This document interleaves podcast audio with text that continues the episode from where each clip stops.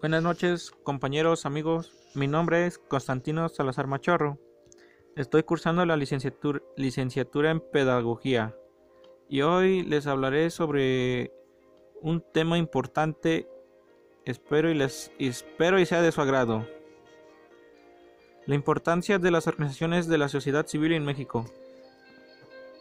En fortalecimiento y substancia de nuestras instituciones democráticas está indeludablemente vinculado a la existencia de la sociedad civil organizada, a través de los años en buena medida motor y artífice de los grandes cambios que nuestro país ha tenido.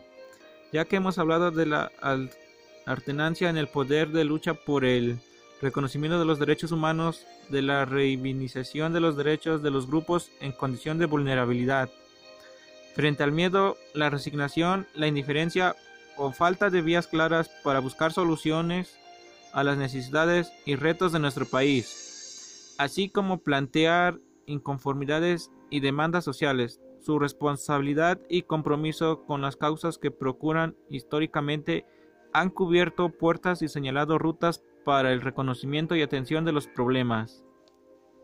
Ser parte de la organización civil no es una tarea sencilla, implica un ejercicio de coherencia y responsabilidad, así como un reto que se debe asumir día con día en primer término en tanto constituye la instancia que advirtiendo los problemáticos de la sociedad debe recoger la voz de la misma, integrar su pluralidad en cuestiones concretas y transmitir ese producto a la escena política y al entorno público.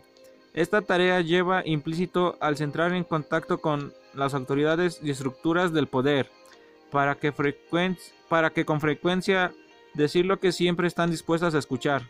Implica valorar, criticar, pero también proponer y dar seguimiento a esas propuestas. En el fondo, impera la voluntad de hacer una sociedad mejor, lograr la de interés comunes para emprender en acciones que conduzcan a un beneficio general.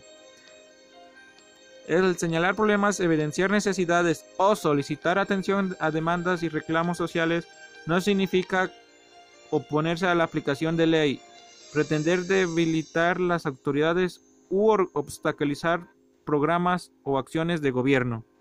Bueno, compañeros, eso fue un, de una parte de lo que se trata el tema. Espero y sea de Gracias.